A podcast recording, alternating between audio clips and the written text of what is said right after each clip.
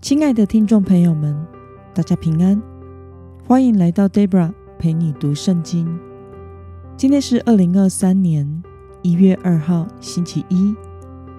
今天的你过得好吗？新的一年，祝福您有个美好的开始。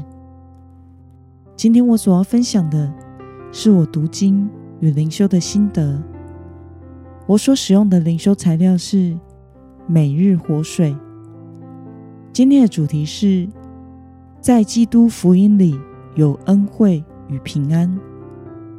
今天的经文在加拉太书第一章一到五节。我所使用的圣经版本是和合本修订版。那么，我们就先来读圣经喽。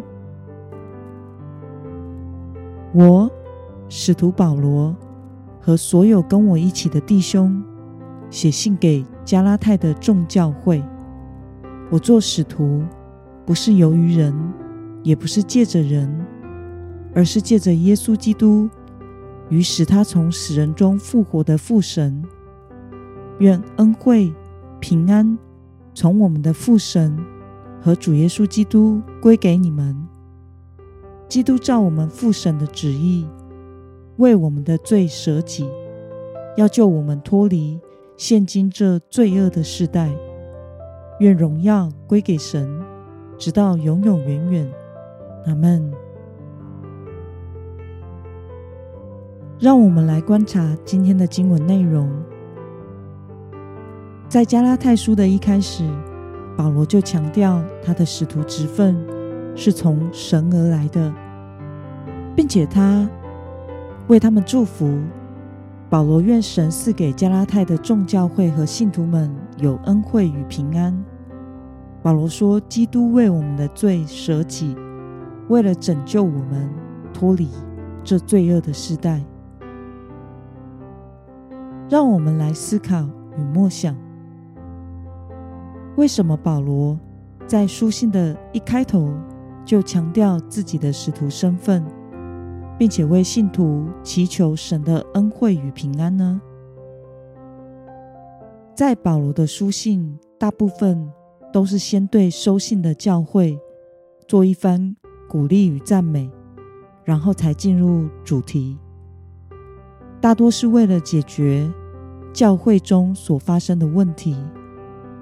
加拉太书却一开头就严肃地强调他的使徒身份。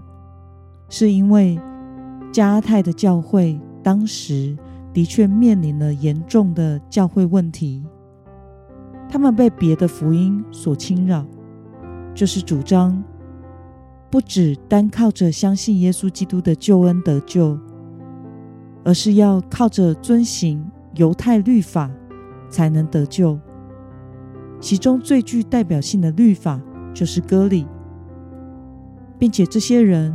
质疑保罗的使徒身份，试图想要削减保罗所传的福音的可信度。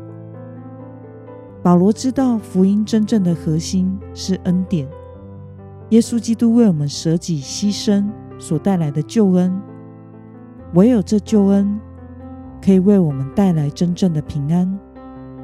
因此，保罗祝福这福音所带来的恩惠平安，可以临到。